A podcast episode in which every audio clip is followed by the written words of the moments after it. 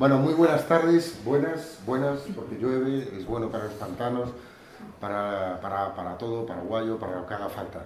La cuestión es que estamos hoy aquí presentando, eh, para mí la segunda vez, eh, no en este sitio, pero sí presentando este fantástico libro que editamos hace medio año aproximadamente. Y, y bueno, es, para mí es, eh, es también la primera vez que vengo a esta librería que yo no conocía y me ha parecido fantástica y de hecho voy a, voy a insistir más en ella porque me parece una magnífica, un, en un magnífico lugar, un magnífico sitio para presentaciones y demás. Bueno, a José Emilio, ¿qué voy a decir? Que, apostó por nosotros, que hizo un excelente trabajo, que muchos, algunos a lo mejor conocéis y otros descubriréis hoy. Y bueno, pues, eh, pues gracias por ese, ese esfuerzo, ese trabajo que leeréis y que descubriréis y que además trata de una, de una época muy concreta que, que, tiene muchas sombras y algunas luces. Y las luces, curiosamente, vienen por las radios libres, entre otras. Eh, y, y, y, en este libro, aunque hay una parte pequeña, pero que habla de otras radios libres del Estado, del resto de España, eh, se centra sobre todo en la parte madrileña. Y eso me parece bueno, muy, muy a destacar y que, y bueno, pues algunas como famosas como la cadena del bate, en fin, cosas que algunas eh, eh, míticas, pero otras no tan míticas y que están ahí y que quedan bien reflejadas. Y luego, si quisiera hacer eh, una mención especial a esta, a esta magnífica cubierta tan combativa y tan potente y tan llena de, de, color y de, y de, ruido intenso y de queja muy, muy potente, que hizo Carlos Navarro González, que no, no, creo que hoy esté aquí, pero sí me gustaría hacer mención porque creo que hizo un excelente trabajo. Y, y bueno, y agradezco por supuesto a las personas que hoy nos acompañan para, para bueno, para arropar aquí a José Medio y, a, y hablar Uh, me imagino, esperemos que bien, el libro. Más vale. Hemos venido a hablar de, de tu libro. Efectivamente. Entonces, bueno, que, y, y, luego termino ya. Que eh, yo en, en, en, un ratito me tendré que ir por una razón. Me ha coincidido que hoy los editores dan el premio a Antonio Sancha en el Cervantes con Luis García Montero y, y tengo que estar. No, me es, no tengo el don de la ubicuidad y, en fin, tengo, y he decidido no estar en los dos sitios, pero sí estar. Así que, bueno, pues muchísimas gracias. Y en serio, eh, descubriréis un, un, libro muy potente, muy crítico, muy, muy bien hilvanado y muy bien escrito además. Así que por mi parte, no digo más. Pues muchísimas gracias, Ramiro. Eh, procedo la, la palabra. Bueno, eh, Miguel Muñoz, eh, Patri Orrillo, dos personas maravillosas. dos, dos, personas que nos hemos encontrado a la salida del metro con todo, toda la lluvia. No, dos personas que precisamente eh, la radio libre y comunitaria eh, pone en, mi vida. Entonces, bueno, me parecía de justicia que nos, nos acompañaran eh, hoy en esta presentación. Entonces, Dale. Bueno, buenas tardes. Bueno, como decía Josemi, eh, yo conozco a José Miguel, está mal hablar de uno cuando viene a presentar el libro de otra persona, pero para situarnos un poquito también, hace uf, más de 10 años seguro, en el contexto de una radio que está, no está mencionada en el libro, porque se fundó después, pero es bastante veterana, que es Radio Almenara, que está en el barrio de, de La Ventilla, en el distrito de Tetuán, muy cerquita de Plaza de Castilla. Y bueno, yo allí llevaba colaborando varios años y de repente, pues no sé, apareció, no sé muy bien cómo apareció José Mí, pero él apareció ya con, con, con, con una idea de, de, que él estaba estudiando ya las radios libres, tenía una tesis en marcha, no sé exactamente los tiempos, pero vamos, yo me acuerdo de José Mí que tenía un programa de, de, historia muy, muy, muy original y, muy, y muy interesante, ¿verdad? Y aparte, pues compaginaba un poco, también él quería acercarse, si mal lo recuerdo, quería acercarse también directamente al, al, mundo de las radios libres, no solo desde la parte académica, ¿no? Entonces creo que es obviamente muy necesario participar en una de ellas, ¿no? Eh, y bueno, lo recuerdo como, pues eso, con varias personas de la radio, pues siempre buscando archivos. Un día, madre mía, me he encontrado unas grabaciones de no sé dónde. Entonces, bueno, José Mí, yo el otro día puse un tweet que decía que yo creo que es de las personas que, que más ha estudiado las radios libres y comunitarias en, todo el estado ahora mismo, desde luego por lo menos en Madrid, ¿no? Eh, a nivel académico. Eh, el libro, pues, eh, yo creo que es, que es, muy interesante desde el punto de vista histórico. Yo sostengo la, la, teoría, igual no estoy de acuerdo, pero que las radios libres y comunitarias es uno de los movimientos sociales, si podemos llamarlo así, mmm, menos, menos visibilizados eh, en diferentes sectores, incluso de, la, de, de, los propios movimientos sociales, valga la redundancia.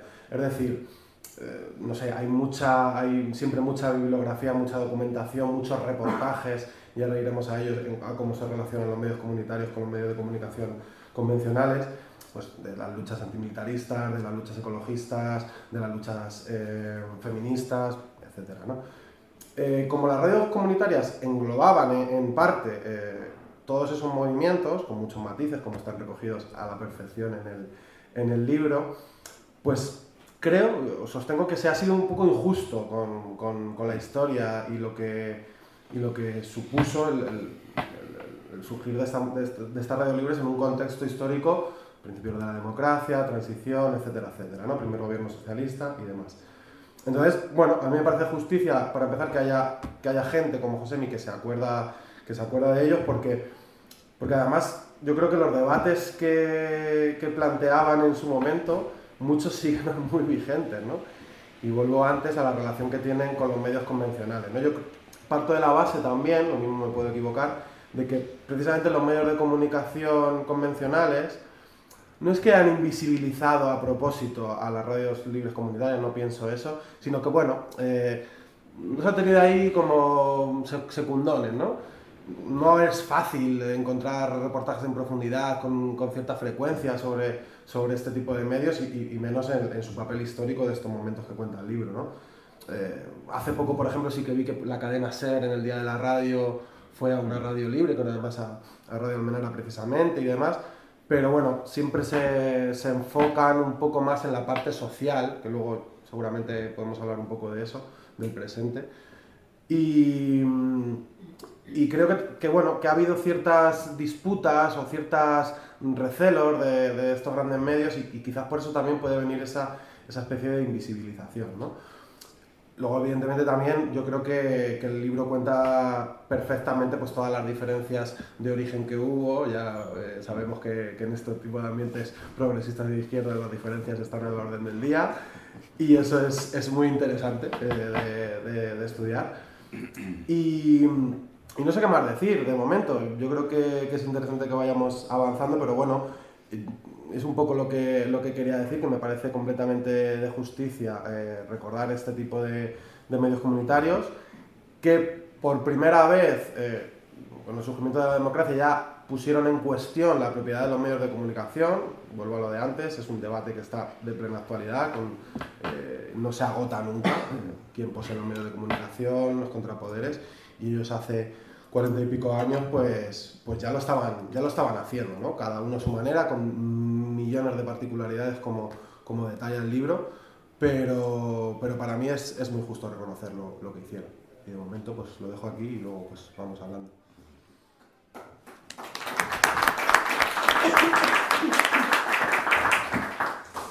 Eh, bueno, muchas gracias por la invitación, por estar aquí. Eh, a mí este libro me parece eh, bueno, me parece de estos, de estos elementos de necesitamos tener la historia recogida en algún sitio y la historia de las radios libres está aquí. Es la primera vez que hay algo realmente así. Hay muchos artículos publicados online, hay, eh, digamos, ha habido muchas cosas que se han hecho alrededor de la documentación de las radios libres, pero en realidad un libro que cuente esta historia eh, no es el primero. Yo creo que es necesario. La memoria también pasa porque existan eh, espacios de memoria y este lo es. Eh, sobre todo porque yo, yo me, me, doy cuenta del desconocimiento tan absoluto que yo misma tenía sobre el mundo de, de, de las radios libres eh, y de la propia idea de por qué no tenemos unas radios libres como en otros lugares, es decir, que no estén tan expandidas, que no estén eh, en todas partes, que no, estén, que no sean como herramientas mucho más de, de, generación de comunidades como existen en otros lugares. Eh, incluso cuando se ha hablado tantas veces sobre, eh, o sea, yo que sé, que estamos hablando, hemos hablado muchas veces del tema de los comunes, los, los, comunes como aquellos elementos que no deberíamos renunciar desde la, desde la base ciudadana, ¿no? Es decir, eh, el espacio radioeléctrico es un, es un común, es un común que parece que no nos damos cuenta de la importancia que tiene, porque ha sido bueno, utilizado por, por el Estado y por las empresas privadas, pero es como si no nos diéramos cuenta de que exactamente igual que nos ha parecido que en otras cosas los comunes deben ser defendidos, en el, caso del espacio radioeléctrico, desgraciadamente, mm, yo no veo ni esa preocupación ni esa lucha. No lo digo que no la haya habido en colectivos relacionados con las radios libres, sino que creo que es una lucha que ya se ha descartado, y se ha descartado también en parte por la llegada de Internet.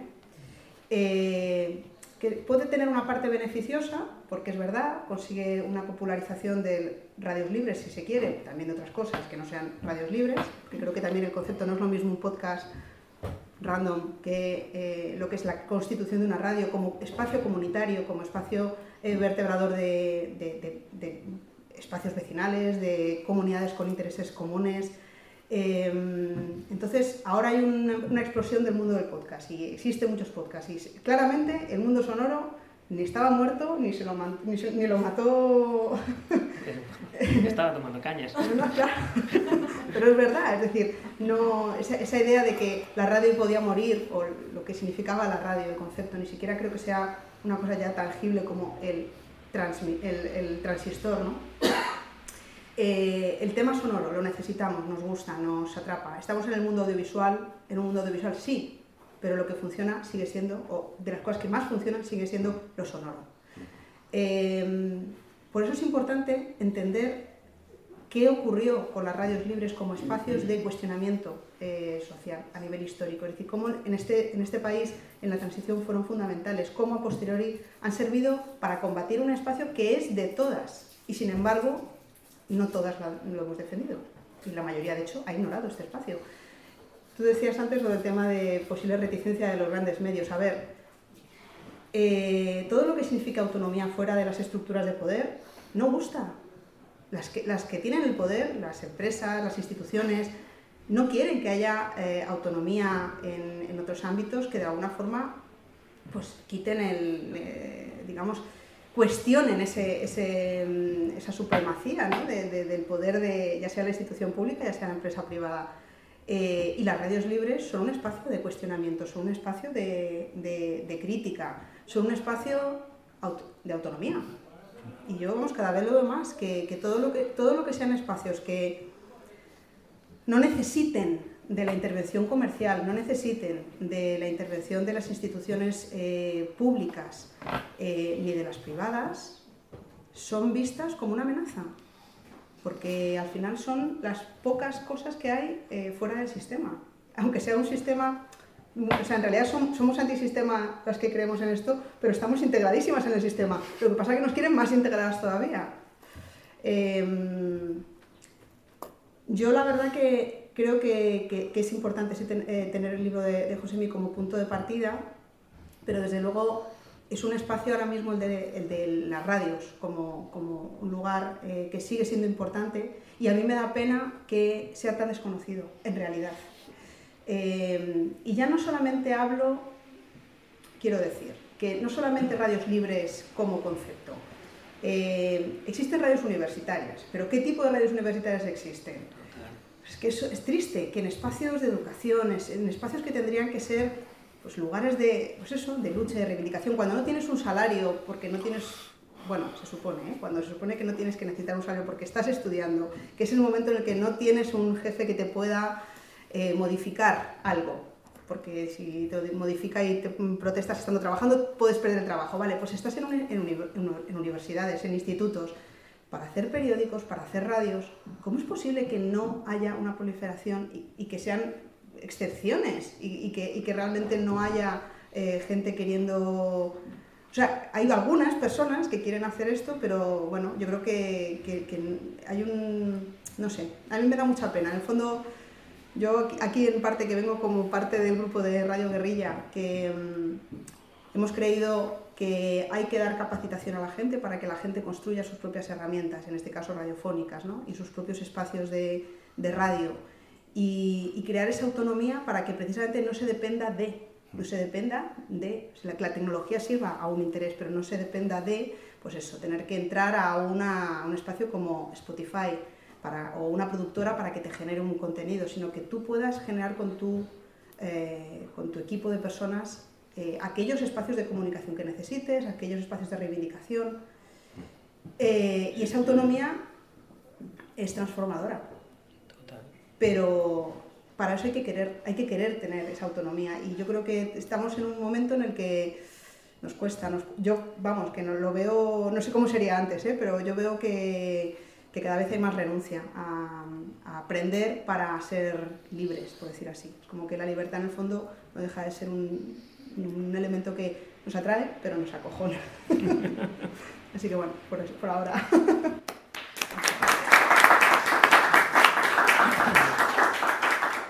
Pues nada, muchísimas gracias Miguel y Patrick por esta, eh, estas intervenciones. Saben los colores cuando decís cosas buenas de mi libro. Y muchas gracias a todas y, y a todos por acercaros en el que probablemente sea uno de los eh, peores días para organizar una presentación de, de libro. He de decir que he perdido una porra que había hecho, yo decía que no venían más de siete personas y he palmado, sí, está bien, oh, está bien, está bien. Son este, efectivamente, son el, tipo de derrotas que, que, que, calientan el corazón. Así que muchísimas gracias a, a todas, eh, amigos, colegas, camaradas, por, por estar aquí eh, hoy. Y bueno, recogiendo un poco y por, por aterrizar par de cuestiones que habéis sacado me parecen eh, súper importantes, ¿no? Al, hilo de, un poco también de cómo se cuece el, el, libro, porque efectivamente aparezco por Almenara así un poco olisqueando, eh, un joven doctorando, y, porque claro, o sea, la idea era eso, ¿no? hacer una investigación sobre, eh, o sea, sobre ese pasado que, como bien señalaba Miguel, estaba por recuperar. O sea, encontramos movimientos sociales de la época, ¿no? que sí que están muy trabajados desde la, desde la propia historiografía o incluso ¿no? con, con, con recurrentes artículos en, en, prensa periódica, pero por algún motivo, que la verdad es que nunca he sabido dilucidar muy bien, la radio libre ¿no? quedaba siempre un poco al margen de, de todos esos discursos, tanto los, los profesionales como, como los, los, de los medios generalistas. Y, y claro, me llamaba la atención porque mm, según me iba adentrando en el, en el tema, uno se da cuenta de, que verdaderamente estas emisoras durante la década de los 80 fueron todo un fenómeno social. O sea, había emisoras libres en todos los municipios, en todos los barrios. Entonces, bueno, dije, me parecía interesante recuperar, eh, recuperar ese pasado, también porque según iba profundizando en, en, el tema, ¿no? que al final, pues la falta de archivos, ¿no? Cuando Miguel decía que aparecía por Almenara feliz y contento porque había encontrado algo, era porque verdaderamente era una, era una alegría. de decir también que es muy simpático porque el programa de historia que tenía yo en, en, Almenara puede que haya sido el, el, programa menos escuchado de la historia de la, de la emisora. Era los miércoles por la noche no se conectaba ahí ni... Y dos personas decían que lo usaban para dormir. Pero...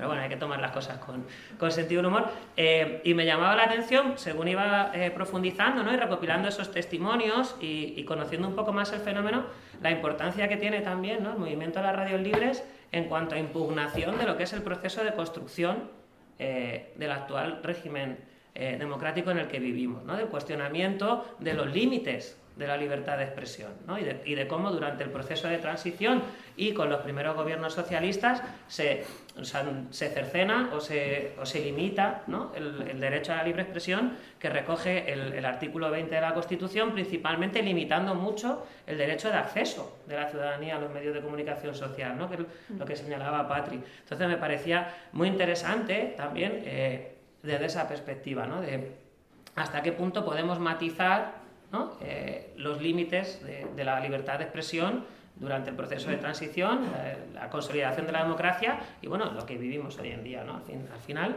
porque pues, viene de aquella, de aquella época. ¿no? Me parecía muy interesante por ese lado y luego por otro, también me llamó mucho la atención que si bien es cierto ¿no? que al resto de, o a algunos otros movimientos sociales sí se les estaba dedicando muchísimo tiempo y espacio, me llamaba la atención también cómo sistemáticamente eh, en esos relatos se solía olvidar el papel que las propias radios libres tenían como eh, espacio en el que, desde el que lanzar las luchas de esos movimientos sociales. ¿no? Eh, cantidad de emisoras que en realidad estaban muy vinculadas al movimiento vecinal, que daban sus eh, horas de emisión alegremente al movimiento antimilitarista, incluso emisoras con marcado carácter antimilitarista, ecologista, ¿no? Al final era interesante porque no era solamente un movimiento social en sí mismo, sino que encima hacía como de escaparate al resto de, luchas que, cruzaron la España de aquellos años, que bueno, pues son, eh, son unos años en los que hubo bastante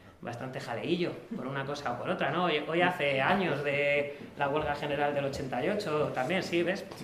La lluvia, Francia-Marruecos y, bueno, por lo menos nos pillan en, el X aniversario, no recuerdo, las matemáticas no son lo mío, el 14 de diciembre del, 88, que es interesante eh, porque, decías, la cadena del váter em, tenía una televisión en pruebas y emitió el 14 de diciembre de Chinchón. Le valió una sanción administrativa guapa, pues claro, Malo es, que, malo es que cierre televisión española, peor es que puedas conectar con unos tíos que están poniendo capítulos de la, eh, creo que era La Pantera Rosa y una peli que emitieron ellos, o sea, es un poco terrible, ¿no?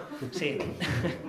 Entonces, bueno, me parecía eh, como, como, interesante, ¿no? Recuperar la historia de este movimiento y sobre todo también eh, de cara a ponerlo en valor para el presente, ¿no? Porque me parece lo que comentaba, ¿no, Patri, de la recuperación de la memoria, me parecía que era interesante recuperar la memoria eh, de este movimiento que tanto hizo por la alfabetización mediática de la ciudadanía española al final, ¿no? incluso esa labor de dotar a la ciudadanía eh, del Estado de, herramientas para comunicar, que esto es una cosa que, se nos ha vamos, eh, dejado de lado totalmente y sobre todo en un contexto en el que, pues desde la ley del audiovisual de 2010, estábamos reconocidos en el texto legislativo pero no se nos concedían frecuencias, no se nos concedían licencias. Entonces me parecía también interesante como un ejercicio, ¿no? de, sobre todo ahora, fijaos ahora que, con la nueva ley del audiovisual estamos en, en proceso de, solicitar eh, concesiones administrativas para, emitir por, la disposición adicional, no recuerdo el número exacto, que, que, pide que demuestres que llevas X años eh, emitiendo para que puedas acceder a esa licencia, pues me parecía interesante, ¿no? También es interesante poder ir a solicitar esa licencia diciendo, mira, llevamos 40 años haciendo, haciendo esto, ¿no? Entonces era un poco lo que, lo que había detrás del libro y que, que, creo eso, que no solamente se queda en mirar al pasado, que sí que es verdad que además es una mirada, como hablaba un día con, con Mariano, ¿no? con, con mucho mimo, con, con mucho cuidado, eh, porque me parece que cuando recuperas este tipo de memorias hay que ser eh, honesto, pero, pero mimoso, eh, cuidadoso. Mimoso suena un poco así, que iba abrazando a todo el mundo. Sí, sí, o sea, bueno, sí que es verdad que no soy muy da, o sea, estoy, a veces sí me da por abrazar, otras veces no. Luego os abrazo a todos, que os lo habéis ganado por haber venido hoy, ¿no? Eh, y bueno, pues eso, intentando también, ¿no? Pues recuperar eh, los nombres de muchas de estas emisoras que si no habrían quedado en el, en el olvido, ¿no? Porque, bueno, estoy casi seguro de que no están todas las que fueron, porque alguna se me habrá escapado, segurísimo, pero se hizo lo, mejor que, se pudo. Y el, censo creo que está bastante aproximado. Y hay una parte ahí que sí que es verdad que es la más cuantiosa del, o la más amplia del libro, que es un análisis cuidadoso, emisora por emisora, de los contenidos, etcétera, etcétera. Entonces, bueno, creo que, que al final quedó un libro interesante que se lee más o menos fácil por lo que me han dicho, pero claro, yo tampoco... Es así. Se acercan se acerca las navidades y, y, bueno, sobre todo eso, ¿no? que creo que tiene, que tiene una utilidad en el presente en los términos en los que hablábamos antes, ¿no? por un lado, recuperación de esa memoria y por otro lado, como, como herramienta para dar una batalla que, que, es legítima, ¿no? que es la de recuperar ese común que nos pertenece, que es el espacio radioeléctrico y ya un sueño ideal sería que nuestras radios libres y comunitarias llegaran a tener el papel que juegan en, países pues como Francia, o sea, tampoco hay que irse a... Exacto. Claro, o sea, hay que decir que, que en Francia esto, es, esto, sí, o sea, esto está legalizado desde primero de los 80 y no hay ningún problema. Aquí todavía nos llevamos nuestros sustos de vez en cuando. Entonces, bueno, es un poco... Eso es lo que os puedo contar de, de mi libro, que decía aquel...